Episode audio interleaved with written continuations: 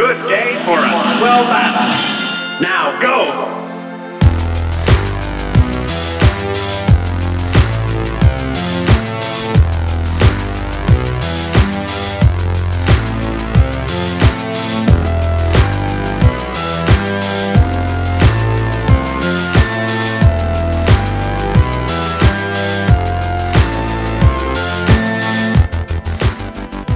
E aí, pessoal, tudo certo? Eu sou o Guilherme Pereira e sejam bem-vindos ao episódio 32 do InPixel Podcast, o seu resumão semanal das principais notícias do mundo dos games. Esse aqui é o último InPixel do ano. Sim, o InPixel vai fazer uma pequena pausa aí, né? A gente volta no dia 10 de janeiro. Eu digo a gente porque também tem o Otávio que edita, né? Que faz uma parte da edição junto comigo. Então, eu digo a gente aqui. Então, no dia 10 de janeiro, volta os episódios semanais, mas não é, esse aqui não é o último episódio do ano. A gente ainda vai ter dois episódios, um é o Pixel por Pixel, que sai no dia 30, vai ser gravado agora na segunda-feira, né, para quem tá ouvindo no domingo. Então, amanhã mesmo vai ser gravado. E também vai ter mais um episódio aí que eu vou usar para finalizar o ano, para, sabe, ter um, uma conversa mais pessoal com vocês, né? Aproximar um pouco mais de vocês aí. Quero falar um pouco como foi minha experiência de fazer o InPixel esse ano, de gravar podcast, de produzir conteúdo. Foi um ano muito bacana. E, se tu já notou aí, né, eu tô de microfone novo, sim, eu tô topzera aqui agora com esse microfone novo aqui, tá um áudio muito melhor, já aumentou muito bem a qualidade do, do podcast, e aí eu posso falar assim, ó, no ouvidinho de vocês agora, delícia. Des desculpa, não, para, não desliga, foi mal, desculpa, desculpa, não, não vou fazer mais. Não vou fazer mais isso.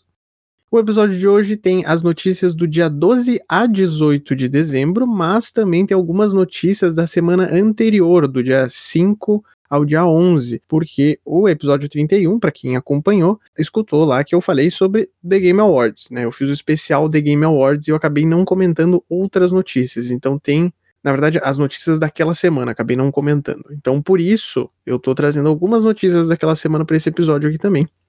E só para avisar que no meio da semana, dessa última semana, aí saiu um Unlocked, onde eu falei sobre as minhas primeiras impressões sobre o Project xCloud da Microsoft, que é o serviço de games via streaming do Xbox que está em beta aqui no Brasil no momento. E eu tive a oportunidade de testar e eu fiz esse episódio aí do Unlocked para falar um pouco sobre as minhas primeiras impressões, minhas primeiras experiências com esse serviço, que é um serviço bem promissor aqui no Brasil. Então escutem lá depois que ouvirem o último episódio aqui, porque é um episódio bem legal. E lembrando que o InPixel faz parte do Podcasters Unidos, que é uma iniciativa que apoia novos podcasters, a galera mais underground, e eu recomendo vocês darem uma passadinha lá no Instagram do Podcasters Unidos, que é @podcastersunidos. Lá vocês podem encontrar outros podcasters, outros podcasts de diversos outros temas, não só de games. Então recomendo bastante, Dê uma conferida lá, convido vocês a curtirem a página. E tu pode ouvir o InPixel no Spotify, Podcast Addict, Deezer, Apple e Google Podcasts, Castbox, Pocket Casts, Amazon Music, Radio Public, Breaker e Anchor. Peço que tu siga nessas plataformas, que isso me ajuda bastante, ajuda a ranquear o podcast e também faz com que o podcast chegue para outras pessoas dessa maneira. E depois dos recadinhos aqui, agora a gente vai pro giro de notícias.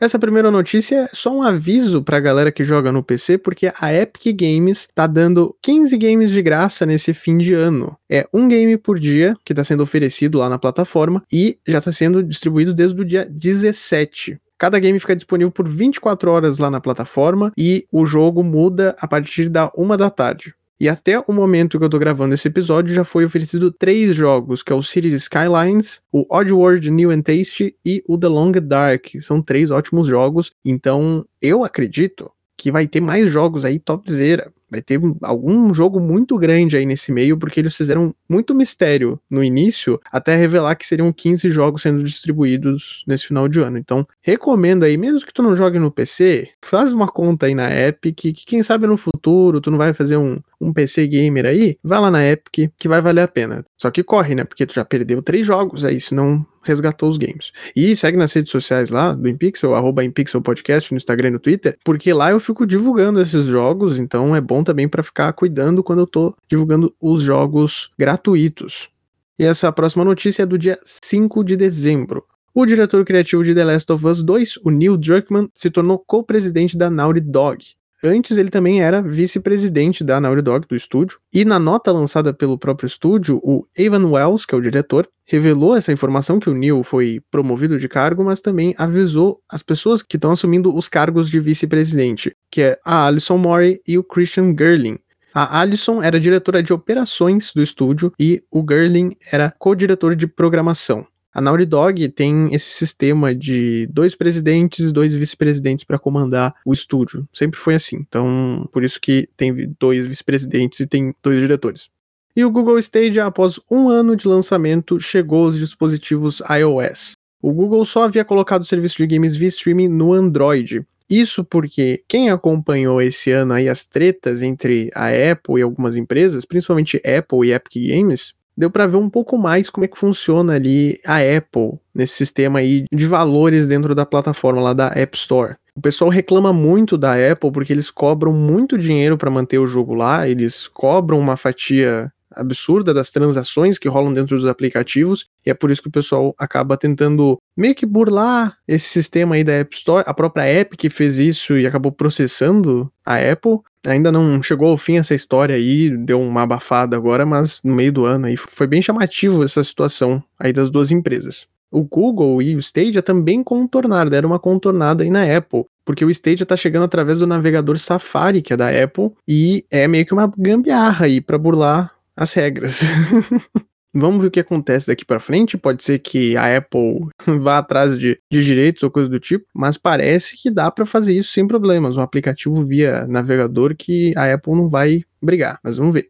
O EA Play do Xbox Game Pass Ultimate de PC foi adiado para 2021. Não foram fornecidos mais detalhes, mas, segundo comunicado no site oficial do serviço, a Microsoft ainda precisa de tempo para fornecer a experiência no Xbox Game Pass. Os jogos da EA Play já estão disponíveis no Xbox Game Pass Ultimate na versão de consoles. E na EA Play tem 85 títulos disponíveis da publisher mesmo, né, da EA, somado aos títulos que já estão disponíveis lá através do Game Pass. Então, é um serviço bem atrativo porque tem 85 jogos só da EA e mais uns 100 por aí que já são oferecidos naturalmente no Game Pass. E para finalizar o bloco, ainda falando sobre a EA, a Codemasters, a publisher da série Dirt e Fórmula 1, foi adquirida pela EA pelo valor de 1,2 bilhão de dólares. A EA garantiu o estúdio em forma de contraproposta a Take-Two, que havia tentado fazer a compra por volta de 1 bilhão de dólares. No comunicado oficial da compra, a EA mencionou as importâncias das franquias da Codemasters e a união da franquia Need for Speed.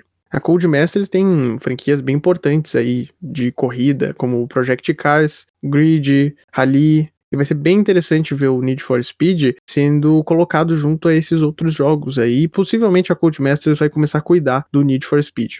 A aquisição da Codemasters, ela tá e não tá oficializada. Eu não sei como é que funciona a lei lá fora, não sei se tem coisa parecida aqui, mas, como eu comentei antes, né, a Take-Two já tinha feito uma proposta anteriormente, foi a primeira empresa que fez a proposta, e a EA chegou logo em seguida e deu uma contraproposta e ficou com eles, entendeu? Então pode ser que apareça uma outra empresa aí nesse meio tempo, duvido que apareça, mas pode ser, quem sabe?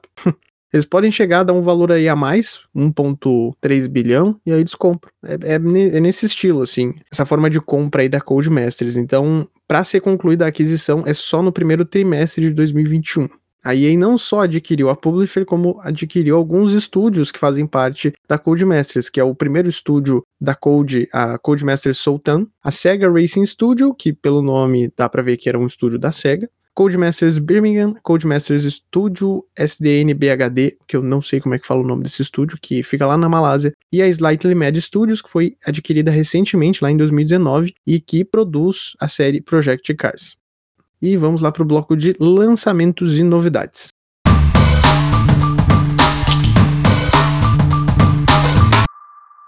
Nessa última semana aí, a gente não teve muitos lançamentos interessantes. A gente não teve nenhum destaque, assim, um grande jogo sendo lançado. Mas na outra semana que eu acabei não comentando, por causa do episódio lá do The Game Awards, teve alguns jogos bem interessantes sendo lançados, então eu vou citar eles, essa listagem da outra semana ainda, agora nesse episódio. No dia 8 de dezembro, a gente teve um jogo apenas que foi o Call of the Sea, que é um adventure em primeira pessoa do estúdio Out of the Blue. Nesse jogo, ambientado na década de 30, Controlamos a Nora que precisa investigar o sumiço do seu marido em uma ilha do Pacífico Sul. Esse game está disponível no PC, Xbox One e Series. Se eu não me engano, também está disponível através do Game Pass. Falando em Game Pass, tem um outro game que chegou no serviço, que é o Unto the End, lançado no dia 9 de dezembro. Esse que é um jogo de ação e aventura 2D do estúdio Two Tone. Em Unto the End, acompanhamos a história de um homem, aparentemente sem nome, que precisa encontrar sua família. Durante sua jornada, terá que superar diversas batalhas baseadas em timing. O jogo está disponível no PC, PlayStation 4, Xbox One e Switch. No dia 10, a gente teve nada mais nada menos que Cyberpunk 2077, não precisa de apresentações, apesar de que hoje a gente vai falar muito sobre esse jogo, a gente vai falar muito, tem muita coisa para falar e muita coisa negativa, infelizmente. Aguardem aí que o último bloco vai ser só sobre Cyberpunk 2077, da CD Projekt Red. O outro jogo do dia 10 foi o Orwell's Animal Farm. Pelo nome, para a galera já mais familiarizada pelos livros, é a Revolução dos Bichos, de George Orwell. É um game narrativo, baseado na própria obra mesmo, no livro original. E nesse game a gente precisa administrar os recursos da fazenda, criar leis, que nem tem no livro, e também recriar algumas histórias no livro original mas tem também algumas situações que nunca foram vistas no livro, né, que podem ser criadas pelo jogador. Então é bem interessante. Tem o lado mesmo do livro e o lado que o jogador pode criar. Orwell's Animal Farm foi desenvolvido pela Nereal e é um exclusivo de PC. No dia 11, lançou o Medal of Honor Above and Beyond, um novo jogo da série Medalha de Honra, mas chegando exclusivo para PC e VR. Nesse game desenvolvido pela Respawn, a gente vivencia momentos marcantes da Segunda Guerra Mundial. Só que tem um porém nesse jogo que eu vou até abrir um espacinho aqui para falar, que saiu a notícia na semana que lançou o game, falando um pouco mais sobre os requisitos, né, necessários para rodar esse game, que é um exclusivo de PC. Como muitas pessoas sabem, o VR é algo bem inacessível, né? Não existe muita acessibilidade no VR. É um negócio muito caro, não tem muitos jogos para plataforma, né? Para as plataformas que existem hoje em dia, então não é um negócio acessível, infelizmente. E já não bastava isso, esse é um negócio que é bem difícil de tu encontrar alguém com um VR em casa. O jogo ele precisa de uns requisitos absurdos para ser rodado. Então tu tem que ter um computador muito bom. Se tu tiver um computador fraquinho, nem passa perto desse jogo em algum momento, porque não tem como tu precisa de um i7 9700K ou um AMD comparável. A placa de vídeo tem que ser uma GTX 2080 ou superior. A gente acabou de chegar na geração 30 da Nvidia. E mesmo assim, com o lançamento da geração 30, as GTX 2000 e alguma coisa estão tudo caro, tudo caro. 16 GB de RAM e 340 GB de espaço para armazenamento. E pelo que eu sei, quando o jogo é muito pesado, ele é muito grande, é recomendado o uso de SSD, né, que é um pouquinho mais rápido, utiliza uma tecnologia diferente lá. Então tu ainda vai ter que gastar dinheiro para pegar um SSD que é mais caro que um HD e ter um PC da NASA, beleza. Não, tranquilo. Super acessível esse jogo. Duas pessoas vão jogar esse game, que é os analistas e só. Acabou. Quem faz a review vai fazer, vai fazer uma gameplay e nunca mais vai jogar. O último jogo lançado na semana, também no dia 11, foi Alba A Wildlife Adventure, game do estúdio Us2, que é o mesmo estúdio de Monument Valley, para quem acompanha mais os jogos mobile, é um jogo bem conhecido para iOS e também Android. Nesse game, a gente acompanha a história da garotinha chamada Alba, que durante as férias de verão dela, ela resolve ajudar alguns animais em extinção. O game está disponível nos PCs e, obviamente, nos celulares. Além dessa listagem aí, teve três outros jogos sendo relançados nessa última semana. No caso, são jogos que já haviam sido lançados anteriormente, mas chegaram em outras plataformas, como é o caso do Destiny 2, que chegou para a nova geração, PlayStation 5 e Xbox Series. O Tenten, que chegou para PlayStation 5. Esse game é um Pokémon-like, na naquele mesmo estilo de Rinha de Galo. Desculpa, eu precisei falar. é rinha de galo. Pokémon nada mais é do que uma rinha de galo legalizada. Não é verdade? Eu não tô falando por falar, é, é pura verdade, gente. E o último game relançado foi Doom Eternal, que chegou pra Switch. E todos esses games chegaram no dia 8, esses três aí que eu citei. E agora sim, a gente vai para as novidades. O game brasileiro A Lenda do Herói vai receber uma nova DLC que terá músicas cantadas pelo cantor Anderson Leonardo, que é nada mais nada menos o vocalista do grupo Molejo. Sim, isso vai acontecer. Para quem não conhece esse game, a Lenda do Herói é baseada na série de vídeos do, dos Castro Brothers, aqueles que fazem o Ultimate Trocadilho Champion, hoje em dia, né? Antes eles faziam vídeos normais, né, de vlog e tal. E como o Marcos Castro é humorista, sempre teve esse viés mais humorístico. E tinha algumas paródias que eles faziam de músicas brasileiras envolvendo jogos, né, elementos de jogos, que era um joystick e um violão, que foi bem famoso uma época, inclusive fizeram o vídeo Dragon Quest Caboclo, que é uma paródia de Faroeste Caboclo, que é um dos vídeos mais assistidos ali da, do Castro Brothers. E eu acredito que tenha sido por causa dessa música que acabou surgindo a ideia de criar um jogo baseado nisso, que é a lenda do herói. E eles lançaram o game em 2014 e o game foi desenvolvido pela Dumativa, que também está desenvolvendo o jogo do Selbit, A Ordem Paranormal Enigma do Medo. O nome da DLC é De Férias com o Herói, que vai chegar junto com a DLC Skin Pack 2, que é uma DLC de skins. As duas DLCs vão chegar junto da edição definitiva do game, então quem tiver o jogo base vai poder fazer o upgrade gratuito para essa edição. Na última semana tivemos a revelação do trailer do game de terror psicológico Paranoid, do estúdio Mad Mind, mesmos criadores de Agony. Em Paranoid a gente vai jogar com o Patrick, que é um personagem paranoico, olha só, quem diria. O Patrick, ele tá anos isolado, acabou meio que perdendo o contato com a sociedade, principalmente depois que ele perdeu os pais, né? E ele acabou ficando com traumas terríveis, ficou muito mal, acabou se isolando de tudo. E depois de 10 anos que a irmã dele estava desaparecida, né? Também a irmã tem uma grande influência nessa situação dele, né? Dele ser paranoico. Depois de 10 anos, ele recebe uma ligação dela. E por causa disso, ele acaba entrando em um surto, começa a ter algumas visões e tal, e aí ele não consegue mais distinguir o real da ilusão. E eu vou deixar o link do trailer que saiu, porque ele é bem perturbador. Eu achei bem bizarro o trailer. A única coisa que eu tenho que criticar é a movimentação do personagem e também o modelo dele. Eu achei bem esquisitinho, assim. Mas o resto, todo o gráfico do jogo é muito bonito. E esse game Agony é um jogo de survival horror que se passa no inferno. Só que infelizmente esse jogo ele não foi bem recebido na época, né? O pessoal não curtiu tanto ele, até por ser o primeiro jogo do estúdio. Mas ele é um game, eu me lembro quando saiu esse game, eu vi umas gameplays que eram bem assustadoras, eram muito gráficas. Essas gameplays gráficas que eu digo eram bem chocantes. Tinha bastante coisa absurda, assim, que tu ficava, eita, que loucura. Principalmente porque o jogo se passa dentro do inferno, no próprio inferno mesmo. Mas eu acho que por ter sido um game meio ambicioso para um estúdio que estava recém começando, eles meio que não souberam administrar isso e lançaram um jogo que não deu muito certo na época. Mas vendo o que eles fizeram em Agony, dá para ver que eles têm boas ideias, eles têm uma visão muito interessante de games de terror, né? Esse Paranoid parece ser bem interessante, eu acho que é bom todo mundo ficar de olho. Tem um outro game que eles estão produzindo, que é o jogo spin-off de Agony, que é o Succubus. Paranoid não tem data de lançamento ainda, mas já foi confirmado para PC até então. Na última semana a gente teve uma nova transmissão da Nintendo, um novo Nintendo Indie World que mostrou os próximos títulos independentes que vão chegar à plataforma.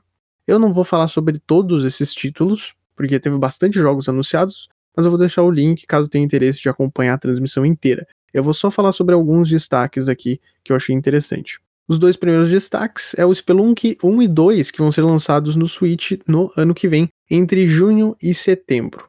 No Switch, o Spelunk, o primeiro Spelunk, vai ter multiplayer local, e o Spelunk 2 vai ter multiplayer local e também online. O primeiro Spelunk foi lançado lá em 2008 e é um jogo bem cultuado hoje em dia. O outro game, eu tinha falado anteriormente sobre ele, que é o Alba, a Wildlife Adventure, que até então não tinha sido anunciado para Switch, e aí ele vai chegar lá em 2021 na plataforma. Super Meat Boy Forever chega ao Nintendo Switch no dia 23 de dezembro, então tá logo aí, e ele vai ser um exclusivo temporário do console. Eu tinha comentado sobre esse game na live do The Game Awards, porque teve o trailer de revelação, né, da data de lançamento durante a transmissão.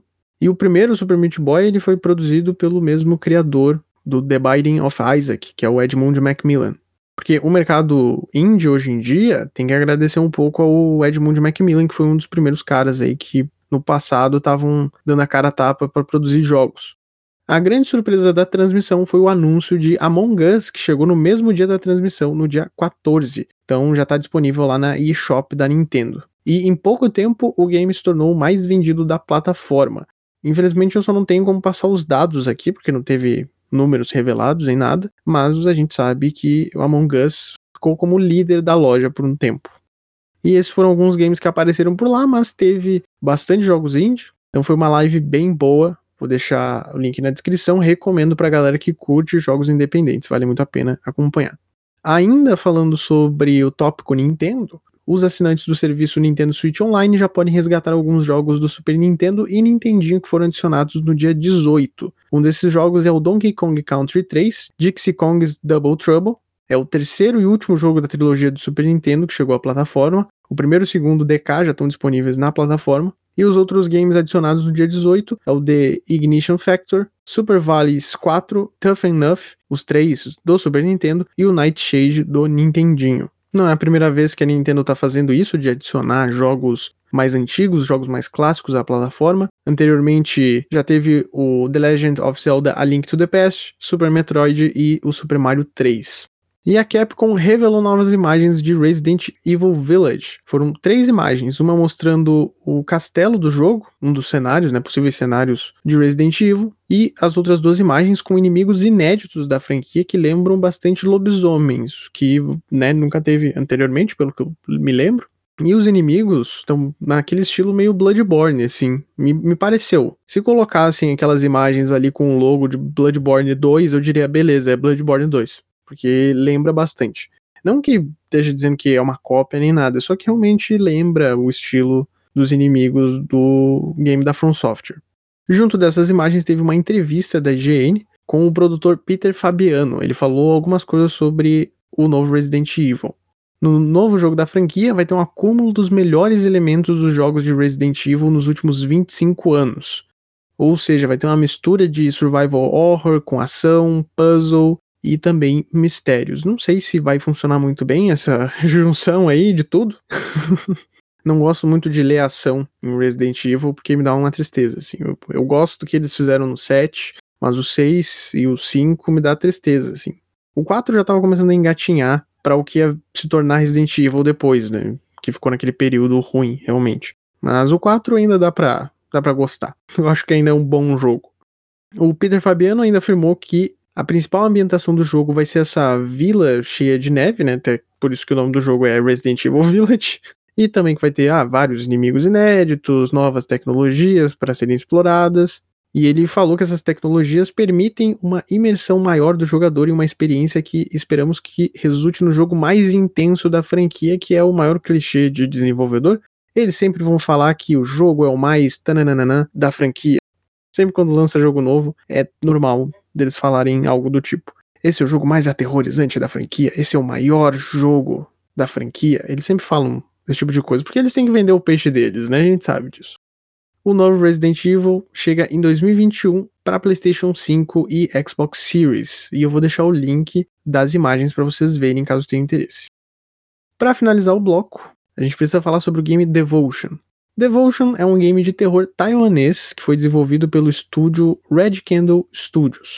Esse game foi lançado lá em 2019, no início de 2019, se eu não me engano, e em pouco tempo ele foi removido da Steam porque o presidente da China, o Xi Jinping, havia banido o jogo. Porque dentro de Devotion tinha uma imagem que comparava o presidente com o ursinho Pooh, aquele ursinho, esse mesmo. Na época que isso saiu, deu muito ruim pro estúdio. Teve uma chuva de críticas negativas por parte da galera que é defensora do presidente lá da China. E aí eles acabaram removendo os trailers originais do jogo, lá no canal do YouTube deles. E eles ainda perderam o direito de distribuir o jogo, tudo por causa do uso dessa imagem. Pelo que eu procurei saber um pouco mais sobre isso, o presidente, o Xi Jinping, ele é comparado ao ursinho Pooh, ursinho Puff, dependendo como tu fala, mas é, ele é comparado a esse personagem já tem um tempo, é uma piada, é um meme usado para, sabe, satirizar o presidente. Só que a gente sabe que lá na China, infelizmente, o pessoal é bem autoritário lá. E aí deu ruimzão. Eles utilizaram essa imagem, ainda que eles tenham pedido desculpa, dito que não queriam influenciar nada, não tinha nada a ver com opinião política ou coisa do tipo. É meio que tirar o deles da reta né, nessa situação mas mesmo assim não funcionou, eles acabaram tendo o jogo banido. Na semana passada, a GOG, a loja digital da CD Projekt Red, anunciou que iria fazer a distribuição do game novamente, mas depois de um tempo, a loja lançou o seguinte comunicado. Hoje cedo foi anunciado que o jogo Devotion está chegando ao GOG. Depois de receber muitas mensagens de jogadores, decidimos não listar o jogo em nossa loja. Como eu citei anteriormente, provavelmente foram pessoas que apoiam o presidente lá na China e acabaram né, enchendo o saco da GOG para não lançar esse game. E todo mundo fala muito bem. Quem jogou esse game falam extremamente bem desse jogo, que é um jogo que, que é um must play, que eles falam, que é um jogo que tu precisa realmente jogar. Mas infelizmente tem toda essa questão aí do governo, né? E a imagem já foi removida, eles já tiraram essa imagem e mesmo assim, por eles terem se queimado uma vez, parece que se queimaram para sempre com o governo chinês e nunca mais vão relançar o jogo. A Red Candle se manifestou sobre isso, disse que entende a opção da GOG e que vai continuar tentando fazer o relançamento daqui para frente, né? Eles estão bem ansiosos para isso. E esse estúdio tem outros jogos? Tem outros jogos, sim. Na verdade, tem outro jogo que é o Detention. Esse jogo, diferente do Devotion, que é um terror psicológico 3D em primeira pessoa, o Detention era um jogo em 2D, também de terror psicológico, que trata uns assuntos bem pesados, mas ele é um jogo muito bom. Vale muito a pena ver mais sobre esse game. Inclusive, a Red Candle tem bastante influência na China. Eles fizeram uma parceria com a Netflix e existe uma série inspirada em Detention no jogo lá na Netflix, recomendo a, a verem lá, né, que tá saindo semanalmente, se eu não me engano, diferente do, de outras séries, né, que saem tudo de uma vez os episódios. Detention tá saindo semanalmente. Recomendo procurarem lá para saber um pouco mais e recomendo também procurarem Detention, gameplays também de Devotion, porque é uma sacanagem, né? É censura total isso daí, ridículo. Eu não apoio esse tipo de coisa e espero futuramente que eles consigam relançar o game.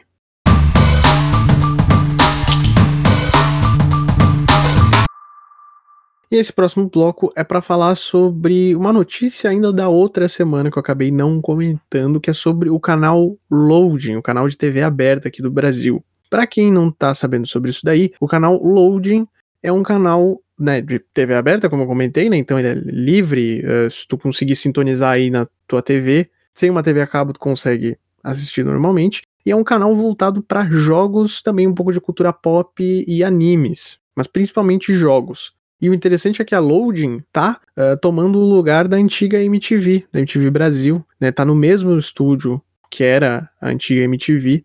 Esse canal ele foi criado em parceria com a Calunga, aquela loja de eletrônicos, itens para escritório, coisas do tipo, e também o José Roberto Maluf, que é o presidente da TV Cultura. Para quem não acompanhou aí a movimentação no Twitter, né, nas redes sociais, teve um monte de gente que acabou indo para loading. Pessoas grandes que saíram de veículos bem importantes aqui do Brasil, como o DNM, a Voxel, a IGN Brasil, que acabaram saindo desses trabalhos e foram ir para esse novo projeto de um canal, um canal de TV aberta focando jogos, uma coisa que nunca aconteceu anteriormente. E eu digo um canal, não um programa de TV, porque eu só me lembro do 01 do Thiago Leifert. E para quem se lembra da Multishow aí, um bom tempo atrás tinha o Cybernet. Não sei se vocês se lembram desse programa, mas tinha e eu adorava, curtia muito o Cybernet. O 01 não cheguei a assistir, não sei o que comentar sobre ele. E faz pouquinho tempo que esse canal estreou na TV, foi no dia 8 de dezembro que começou toda essa movimentação aí nas redes sociais, todo mundo falando super bem e tal. Eita, que legal! Videogames, videogames são legais. yeah, videogame na TV aberta, eu amo. Só que aí o, o que, que aconteceu? Alguns dias depois, no dia 11 de dezembro, surgiu uma polêmica aí. Porque a redação inteira do programa Metagaming, que era um programa voltado para esportes, não, um programa jornalístico mesmo de esportes, a galera inteira se demitiu, alegando censura por parte da emissora. Ao total foram 12 integrantes da parte ali do metagaming e mais quatro integrantes da parte de comentários ali de esportes, porque também tem a transmissão de alguns jogos de esportes que rolam ali na, no canal.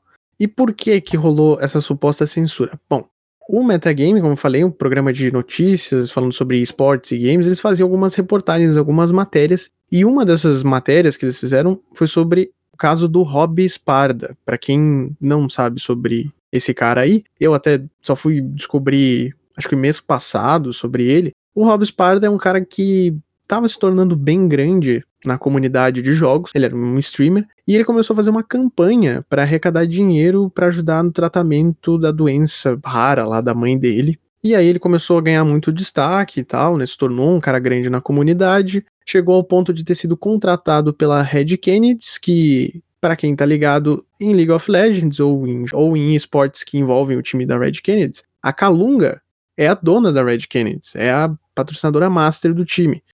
Mas o Rob Sparda ele só chegou a participar, né? Meio que ser um streamer ali da Red Kennedy, mas ele.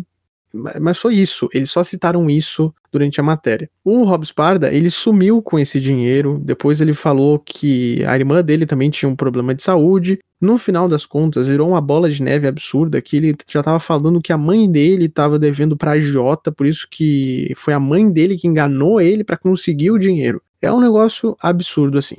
Só que, novamente frisando aqui, eles só falaram que o Rob Sparda cresceu bastante e chegou a ser contratado pela Red Kennedy, mas não tinha nada de mal, né? Ninguém falou mal sobre a Red Kennedy em si ou a Kalunga. Eles também fizeram uma matéria falando sobre League of Legends, falando sobre algumas polêmicas envolvendo o cenário. Né? A própria Riot, que inclusive não é santa nessa história, porque a Riot é, tem muitos casos aí de de abuso sexual dentro da Riot que eles não sabem muito bem como corrigir, né? Eles não conseguem arrumar esse tipo de coisa. Não aconteceu só uma vez dentro do estúdio, aconteceram várias vezes. Mas eles falaram, pelo que eu entendi, foi sobre. Eu não cheguei a ver essa do League of Legends, tá? Então posso estar falando besteira. Mas eles falaram alguma coisa envolvendo machismo e tal. E aí, logo quando terminou o metagaming, ia começar a transmissão do LoL. E era uma transmissão que tinha patrocínio master da Riot por causa dessa situação, tanto da Red Kennedy, da Kalunga, né, e também da Riot,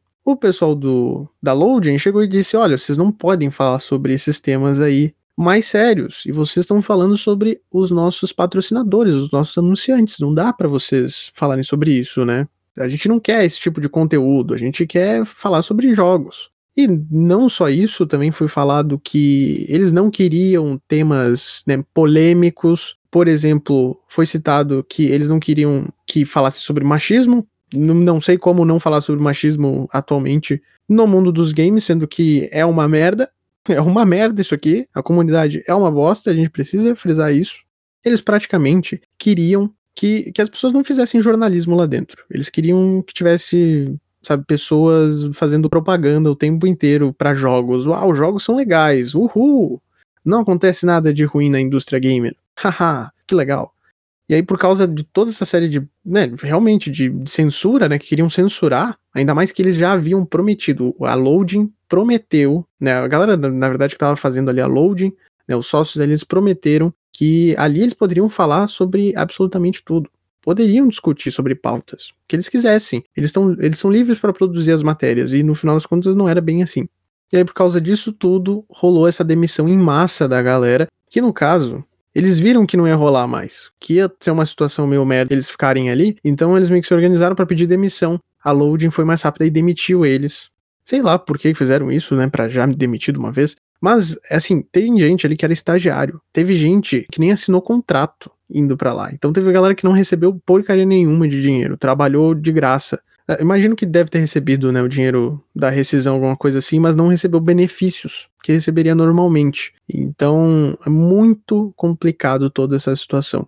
E todo mundo que se, se manifestou nas redes sociais, praticamente, quase, quase, todos, na verdade, colocaram lá, por exemplo, um tweet falando, ah, né, por vários motivos, divergências entre a Load, a gente acabou saindo da metagame, e eles também postavam com uma receita de bolo, porque é para fazer uma alusão com a época da ditadura militar, que era colocado, né, receita de bolo quando não podia se falar sobre algum assunto específico. Então, meio que para fazer um protesto contra a loading. É uma situação bem complicada porque o canal começou agora há pouco. A credibilidade que o canal tá tendo agora tá sendo péssima, né? Porque antes todo mundo tava falando, nossa, que legal, tinha um monte de gente foda indo pra lá. E o pessoal, né, ah, que massa isso daqui, um canal sobre games na TV aberta, e agora tá todo mundo falando, é, vocês fizeram merda. Porque foi perguntado pro pessoal da Loading, eles soltaram uma nota aqui bem, bem bacana, assim, nossa, super legal. Eles falaram o seguinte: devido ao desalinhamento entre o posicionamento da Loading, focado em entretenimento, e o time editorial do programa Metagame, decidimos reestruturar a atração. Importante frisar que a core da Loading é o entretenimento e a agenda positiva. Agenda positiva, vocês ouviram bem, agenda positiva. Dessa forma, buscaremos entregar conteúdos que engrandeçam ainda mais o esportes, porém com a linha editorial focada no entretenimento. Olha aí, ó, focada no entretenimento. Aí entra naquela coisa lá de, né, que não pode falar sobre temas mais polêmicos e tal.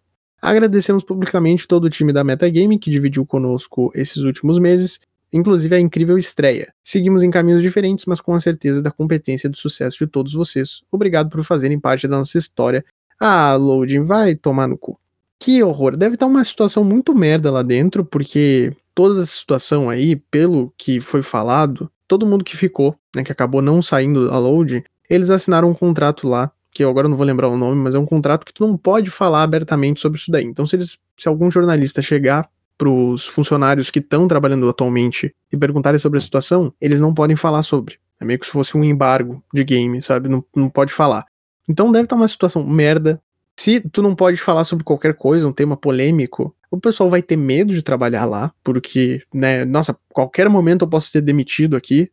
Então é um estresse enorme e a né, credibilidade que o canal perdeu completamente sobre isso, não que não vai recuperar, vai recuperar com o tempo, né? Isso acontece com todo mundo. Todo mundo que erra em algum momento vai ganhar credibilidade em algum momento. Um canal de TV, né, não vai ficar tanto tempo sem credibilidade. Mas é uma situação muito merda e complicada. E assim, se tu promete uma coisa pros teus funcionários tu vai lá e tu descumpre e tu ainda acha que tá no direito de falar que não, eles não seguiram a nossa agenda positiva. que ridículo. Tu só tá sendo desonesto, né, com os teus funcionários. Só isso. Só isso. Porque é o que eu falei anteriormente ali, eles não querem fazer jornalismo, eles querem uma galera que faça propaganda para eles, né, que é um canal que tá estreando aí. Nossa, comunicação mais jovem, nossa, que legal, falando sobre games é só isso, como se a comunidade gamer não tivesse um monte de coisa pra gente falar. E eu fui ver os comentários ali da página, da, acho que da Voxel, e é muito triste, assim, porque o pessoal, o, o, gamer, ele não pensa muito. É muito difícil pro gamer pensar. Porque, sei lá, se tivesse umas 20 pessoas comentaram no post sobre essa situação inteira aqui da loading, eu vou chutar aqui que umas 16 pessoas estavam falando mal dos funcionários que saíram, estavam parabenizando a, a Loading por terem demitido eles, falando que, né, ai, a Lacrolândia tem que ser demitida mesmo. Ah, esses influenciadores lacradores têm que ser demitidos. E devia ter uns quatro, umas quatro pessoas ali que deviam estar tá realmente defendendo essas pessoas que devem ser defendidas, né, por toda essa situação. Porque, bom, não dá para esperar muito do gamer, né? Que não pensa muito, que eh, joga uma coisa e não consegue entender. É bem difícil. Seguimos aí, né? Mais um ano aí chegando e mais um ano eu com vergonha de dizer que eu sou gamer, porque a comunidade é uma merda. Que bacana. Então eu não recomendo, tá? Porque se os comentários do G1 são um inferno na Terra, os comentários de portais de notícias de jogos também é o inferno 2, é o limbo. Ah, outra coisa que eu tava quase esquecendo aqui é que supostamente teria uma terceira matéria que foi a que gerou mesmo os principais atritos entre o pessoal da Metagaming e a Loading. Então a gente não sabe o que, que ia rolar nessa matéria aí, né? Porque não foi ao ar, a gente provavelmente não vai saber o que, que rolou ali. Mas eu fico pensando, o que que rolou de absurdo para a empresa chegar e dizer, olha, vocês estão falando mal dos nossos patrocinadores? Porque, como eu falei, na questão da Red Kennedy, né, que é da Calunga, a Calunga principal patrocinadora do canal, eles não falaram mal, eles falaram que o, o Sparda teve uma ascensão tão grande ao ponto de ser contratado pela Red Kennedy. Não que a Red Kennedy estava envolvida no, sabe, no estelionato do Sparda. Então eu fico pensando, o que, será que aconteceu nesse, nesse terceiro vídeo, né? Nossa, o que, que poderia ter acontecido? Bizarro. Eu espero que todo o pessoal aí que tá sofrendo com essa situação consiga é, seguir em frente, né? Consiga um, um bom emprego de novo, né? Porque é complicado, ainda mais que foi uma galera, assim, que saiu, é meio difícil todos eles conseguirem emprego agora, ainda mais no ano de pandemia. Né? Em 2021 também ainda vai ser um ano de pandemia, então vai ser bem difícil dessa galera conseguir né, voltar pro mercado de trabalho. Gostaria de dizer loading vai tomar no cu, espero que vocês se fodam, mas aí tem as outras pessoas que estão trabalhando lá. E eu não quero que essas pessoas se fodam. Eu quero que elas se deem bem. Então é bem complicado. Eu tenho pena dessa galera que ainda tá trabalhando lá, porque, como eu falei, deve estar tá nossa, um ambiente super agradável de trabalhar. Deve estar uma coisa gostosa, assim, sabendo que tu pode ser demitido a qualquer momento porque falou uma coisa séria. É isso aí, vamos pro próximo bloco.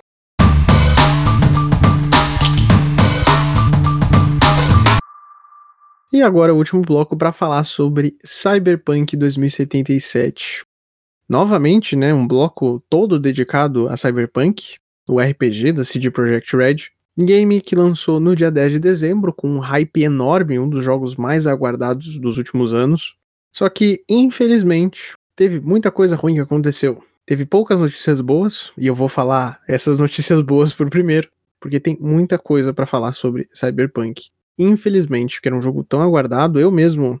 É, na, na verdade eu tava meio ansioso no meio do ano, depois eu fiquei meio perdendo, assim, a ansiedade. Porque já tava meio estranho, né, a situação de, toda essa, de todos esses adiamentos, de ter várias transmissões, eles não mostrarem muito sobre o jogo. Eu, eu tava meio com o pé atrás e eu tava meio que certo nisso daí. Bom, falando sobre as notícias boas, no dia 7 liberou o embargo, né? O embargo, o que é o embargo dos jogos? A maioria, maioria não, né? Mas os grandes influenciadores, também os analistas, né? O pessoal que faz as críticas de jogos, e no, nos criadores de conteúdo, os streamers, youtubers, né? Eles costumam receber os jogos antecipadamente para fazer o teste, mas existe um período de embargo, que eles não podem falar sobre o jogo. Eles têm o jogo, eles têm ali a opção de jogar esse game, mas eles não podem colocar informações nas redes sociais ou postar elas, fazer vídeos ou qualquer coisa desse tipo. Acredito que existem embargos diferentes, né, para críticos e também embargos para pessoas que produzem conteúdo, né, porque postar uma análise é diferente de postar uma gameplay. Imagino que deve ter embargos diferentes. Então existe uma data certinha que libera o embargo, as pessoas, por exemplo, podem jogar antecipadamente, um dia antes ou horas antes do lançamento. Aí libera o embargo, pode sair análises, e no dia 7 liberou o embargo para as críticas. E aí saiu no Metacritic, que é um site bem importante, que vincula diversas notas de, né, de usuários e principalmente de, de críticos, né? Saiu lá a nota para PC, vale frisar aqui que foi no PC, a nota 91. Então, quando saiu no dia 7, né, antes de todo mundo estar tá jogando o game, o pessoal já tava, eita, é esse jogo vai ser muito bom. Lembrando que com essa nota ele ficou abaixo de The Last of Us, que saiu com 93. Atualmente tá com 93, né? Aí quando o jogo liberou o embargo, outro embargo pros jogadores, né, pro pessoal fazer gameplay, que foi ali no dia 9, né, que, que rolou, aqui no Brasil chegou dia 9, então teve várias pessoas jogando no dia 9 aqui, por exemplo, o Alan Zoka, eu me lembro que jogou no PC. E aí no primeiro dia mesmo, o Cyberpunk bateu recordes, a Steam, na verdade, a Cyberpunk ajudou a Steam bater recordes, porque a Steam pegou um pico de 24 milhões de jogadores jogando simultaneamente. E aí o Cyberpunk também bateu um milhão de jogadores simultâneos na plataforma, é o recordista de um jogo single player, né, com o maior número de pessoas jogando ao mesmo tempo, nunca havia acontecido anteriormente. Então até aí, maravilhoso, né? no caso, essas notícias aí do, dos 24 milhões, do 1 milhão simultâneo, vieram um pouco depois. No dia 7, um youtuber que agora eu não vou lembrar o nome dele, infelizmente, perdão, não lembro agora, mas ele tinha recebido o jogo antecipadamente e ele fez uma foto, né, fez uma postagem no caso, tirou uma foto e postou, fez uma postagem no Twitter dele falando que tinha um patch de 43 GB para ser lançado, né, na, na verdade para ser baixado, né, pro jogo. Então no day one, né, no dia 1 de lançamento, as pessoas teriam que baixar 43 GB às vezes é normal hoje em dia, né? Jogos costumam ser lançados meio incompletos. E aí o pessoal lança um patch de atualização no dia 1, que é possível, né, fazer hoje em dia. Antigamente tu tinha que terminar o jogo e tu tinha que cuidar para o jogo estar completo. E aí tu podia lançar ele e não, não tinha como fazer atualizações novas, né? Um dos desenvolvedores viu a postagem e comentou, né, um dos desenvolvedores da SD, que é o Fabian Mario Dollar. Ele falou que 43 GB não é nem o tanto que vai ser necessário pro patch do dia 1. Então essa daí era tipo um pré-download praticamente de patch e tinha mais coisa para vir aí. Então, né, meio estranho, né? Que situação meio estranha. No dia 8, a jornalista Liana Rupert da Game Informer fez uma review do jogo.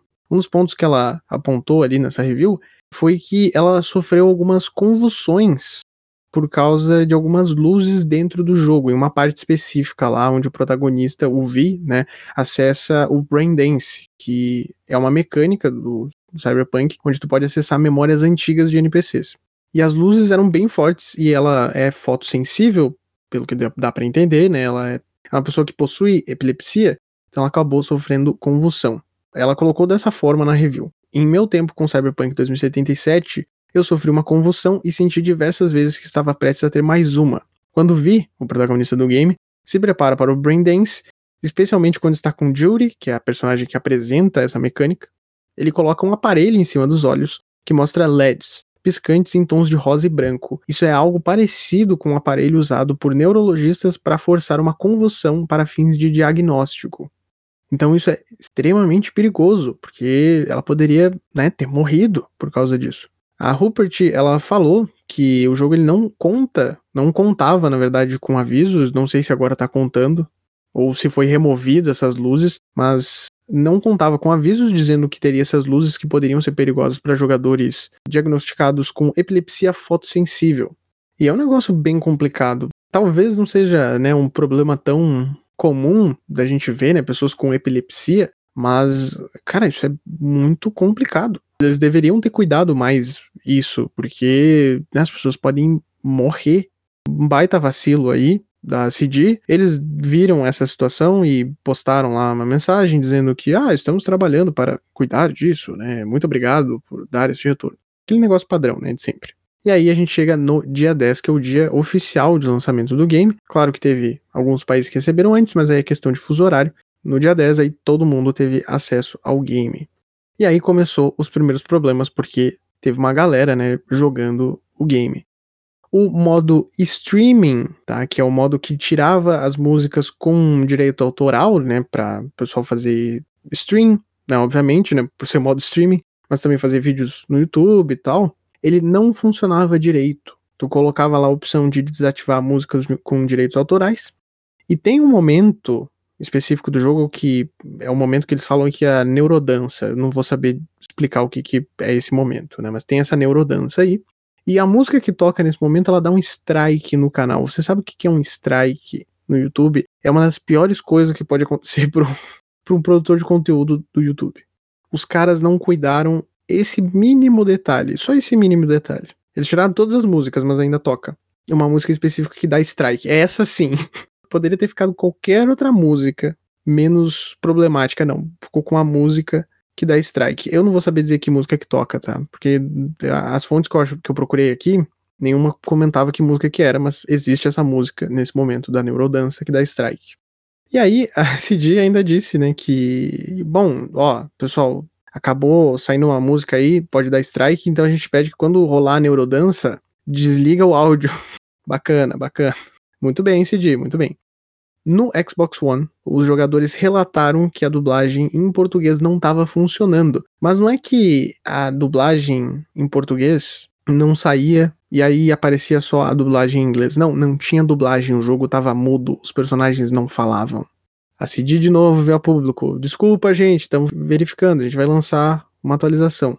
No dia 12, inclusive, saiu uma hotfix, né, que corrigia os bugs nas versões de PC, PlayStation 4 e Xbox One mesmo com a nota 91 logo no início, que foi só para PC, lembrando, o pessoal falava, né, que não, jogo promissor, não é tão inovador, mas tem bastante coisa interessante para fazer, só que ainda tem alguns bugs, né, porque não tinha o patch do dia 1.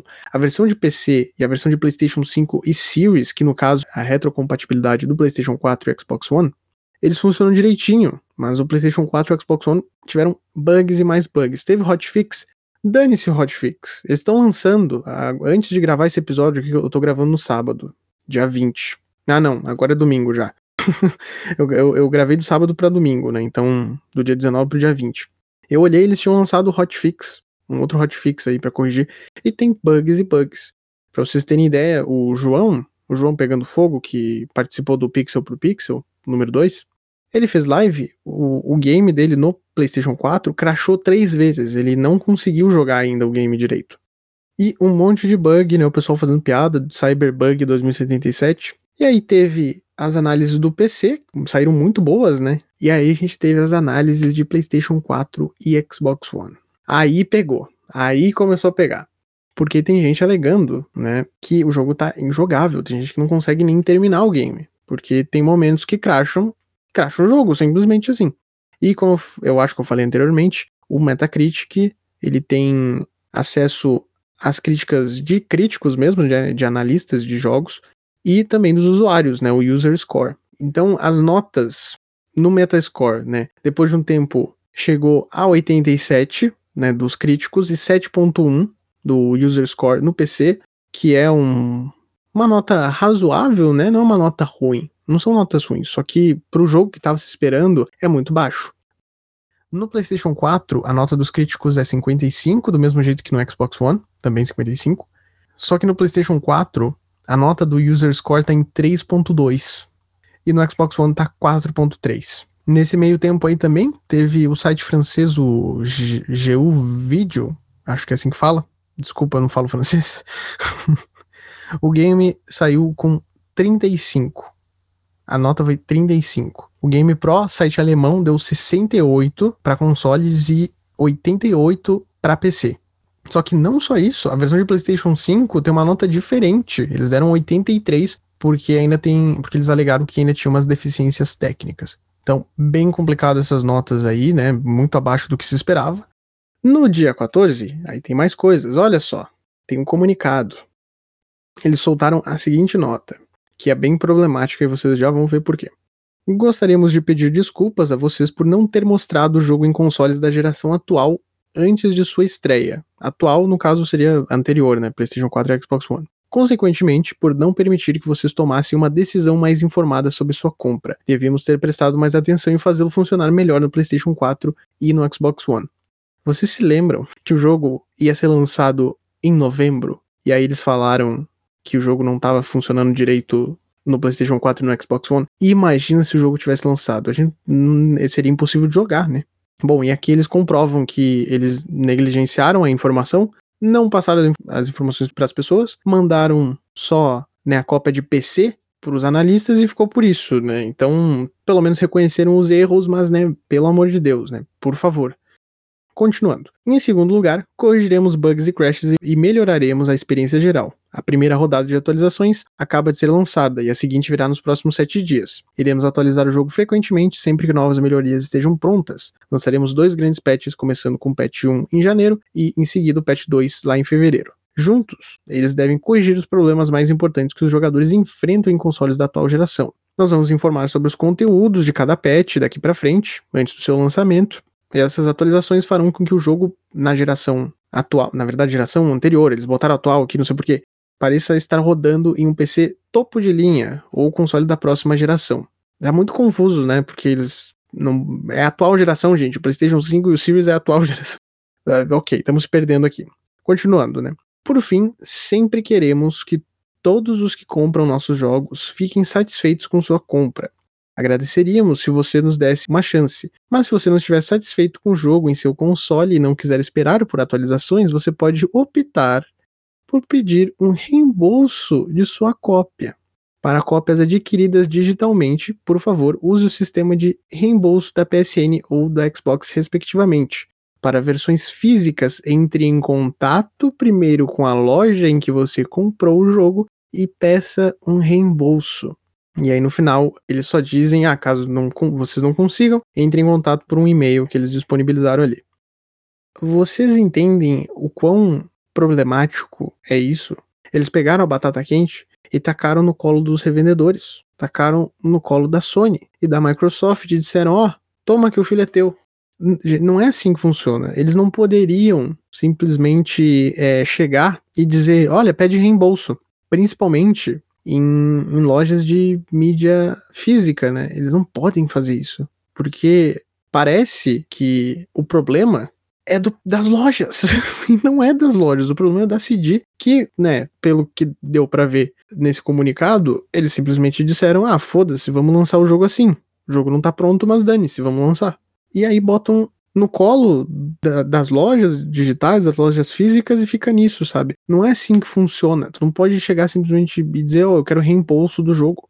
Não é todo lugar que aceita, inclusive, esse tipo de coisa. E por causa dessa situação, ali no dia 17, a Sony soltou o seguinte comunicado: a Sony se esforça ao máximo para garantir a satisfação dos clientes, e por isso nós vamos começar a oferecer o reembolso integral para os jogadores que adquiriram Cyberpunk 2077 via PlayStation Store. A Sony também vai remover o game da PlayStation Store por tempo indeterminado.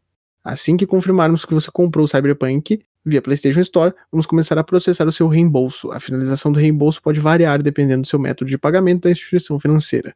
Acredito eu, isso nunca aconteceu em nenhum outro momento. Nenhum jogo foi removido na história. A não ser por outras questões, mas nesse sentido do jogo ser tão problemático, nunca tinha acontecido. O que o pessoal acredita é que por causa dessa coisa de, ó, toma que o filho é teu, pede reembolso na loja da Sony, a Sony foi lá e disse, tá, beleza então, então a gente vai ir contra vocês. Vocês vão estar tá banidos aqui por um, por um tempo, e depois que vocês arrumarem o jogo, vocês voltem. Até o Bruno Silva do The Enemy apontou que teve alguns jogos aí que tiveram lançamentos bem conturbados, né, mas que não tiveram essa mesma situação, nunca foram removidos, como por exemplo o Sonic 06, o famoso Sonic 2006, o Aliens Colonial Marines, Drive Club, Assassin's Creed Unity e o último, que inclusive é o mais recente, é o Fallout 76, que foi um jogo que lançou com diversos problemas, bem complicado, né? Também dá para falar sobre o No Man's Sky, né? Mas o problema não era nem de bugs no No Man's Sky, era mais de não ter conteúdo que eles prometeram. Nesse comentário do Bruno Silva, também teve o youtuber e streamer, se não me engano, Ragazo, ele comentou falando sobre isso daí, né? Porque, é, não foi só isso, né, que aconteceu. Ele também comentou, né, que, é, não é só pela questão do jogo ser problemático no lançamento, é porque eles deram uma rasteira em todo mundo, né? Não foi só na Sony, não foi só na Microsoft, nos revendedores, né, nos lojistas. Eles passaram a perna, inclusive, nos jogadores, por terem entregado um produto incompleto.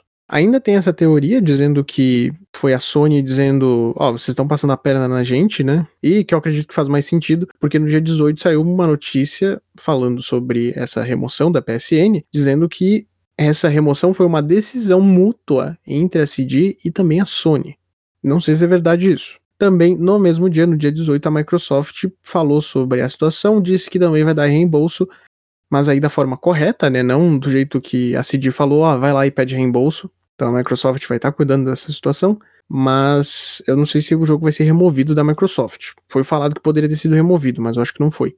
E por causa dessa remoção do game na PSN, logo depois, as ações da CD caíram. O valor de ações da CD, de um dia para o outro, dessa notícia, saiu de 309, por volta de 309 zlots, ah, que é a moeda polonesa, né, para 260 zlots, ou seja, 69 euros para 58 euros. Foi uma queda de quase 16% em poucas horas. Eu tô falando em euro aqui porque a CD é uma empresa europeia, né? Então, por isso que eu tô falando em euro.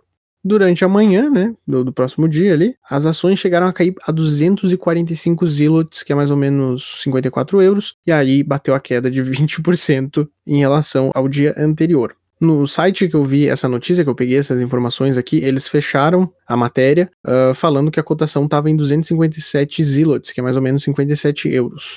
Para vocês terem ideia, em agosto, o valor de ações da empresa estava em 446 zlots, que é mais ou menos 99 euros por ação. Então, nessa época, a CD passou a ser a empresa mais valiosa de, né, de desenvolvimento de games da Europa, passando a Ubisoft. Quando eu fechei o roteiro, subiu mais um pouco a cotação, né? Tava em 271 zlots, que é mais ou menos 60 euros. Então é meio que tá caindo e subindo o tempo inteiro. As ações da CD, eu acho incrível que não caiu mais, né? Eu acho isso muito louco. E por fim, para finalizar esse bloco aqui de tristezas do Cyberpunk, saiu uma matéria na Bloomberg falando que o clima entre os desenvolvedores está terrível. Teve uma conferência entre os funcionários, né? E teve algumas situações nessa matéria da Bloomberg, do tipo: um funcionário perguntou à diretoria por que foi dito em janeiro que o jogo estava completo e jogável, quando isso não era verdade, no que a diretoria respondeu que tomaria responsabilidade. Outro desenvolvedor perguntou se os diretores da CD Projekt achavam hipócrita fazer um jogo sobre exploração corporativa enquanto esperavam que seus funcionários trabalhassem horas extras. E aí a resposta deles foi vaga e descompromissada. Então deve estar tá super bom, assim, ó, trabalhar na CD nesse exato momento. E até complementando essas notícias aqui, tava rolando aí alguns comentários dizendo que talvez rolasse o corte de bônus dos desenvolvedores, né, do game, mas isso acabou não acontecendo. Os executivos, eles, né, botaram a cara tapa, botaram tudo nas costas deles, disseram a culpa é nossa, não dos nossos funcionários, a gente que errou, pelo menos isso e que eles vão continuar dando aquele bônus que eles prometeram. O acordo foi mais ou menos do tipo, dependendo da nota que sair nas reviews, aumenta o bônus pra galera. Então, se fosse lá 97 a nota, eles ganhariam muito bônus. Mas felizmente eles não vão cortar o bônus da galera, eles vão dar o bônus, um bônus alto, né? Dependente da situação. E assim, é muito complicado. Não é o pior lançamento da história porque o jogo lucrou bastante, porque o jogo era muito hypado. Mas é um dos maiores fiascos do mundo dos games, com certeza. E esse que era um jogo que era extremamente hypado. Eu não consigo me lembrar de cabeça um game que tivesse o mesmo hype tá, que Cyberpunk teve. Nem GTA V eu acho que teve tanto hype assim. Isso tudo que tá acontecendo é um reflexo de todo o desenvolvimento do jogo. Que teve essa questão aí do crunch, né, das horas extras, o pessoal tava trabalhando a mais e essa cobrança o tempo inteiro. E realmente a culpa é dos executivos e também dos investidores. Porque com certeza foi essa galera que ficou, sabe, enchendo o saco dizendo, oh, vai lançar quando o jogo? Vai lançar quando o jogo? Eita, tá na hora de lançar. Aí eles ficaram nessa daí de, eita, vamos lançar, aí adiavam, adiavam, adiavam. Gente, o game ia chegar em setembro. Vocês têm ideia que o game ia chegar em setembro, no primeiro momento? Na verdade, ia chegar em março, antes, né? Março, setembro, aí passou para novembro e passou para dezembro, se eu não me engano. O que, que a gente. A gente ia jogar um ponto, um bonequinho de palito nesse game. Porque não ia ter jogo do tanto de bug. Infelizmente, o jogo virou uma piada, cara. O Cyberbug 2077.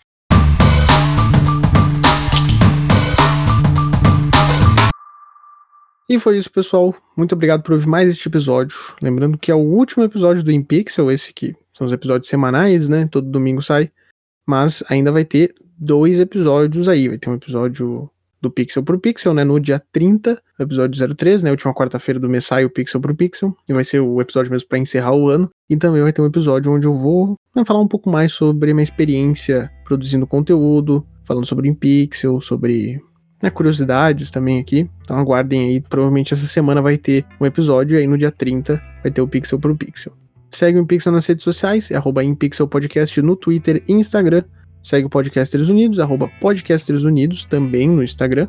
Não deixa de ouvir o último Unlocked, que tá muito legal. Eu falei sobre as minhas primeiras impressões testando o serviço de games via streaming da Microsoft, né, do Xbox Game Pass Ultimate o Project X Cloud. Então dê uma passadinha lá para ouvir também. E é isso, pessoal. Se cuidem e até o próximo episódio.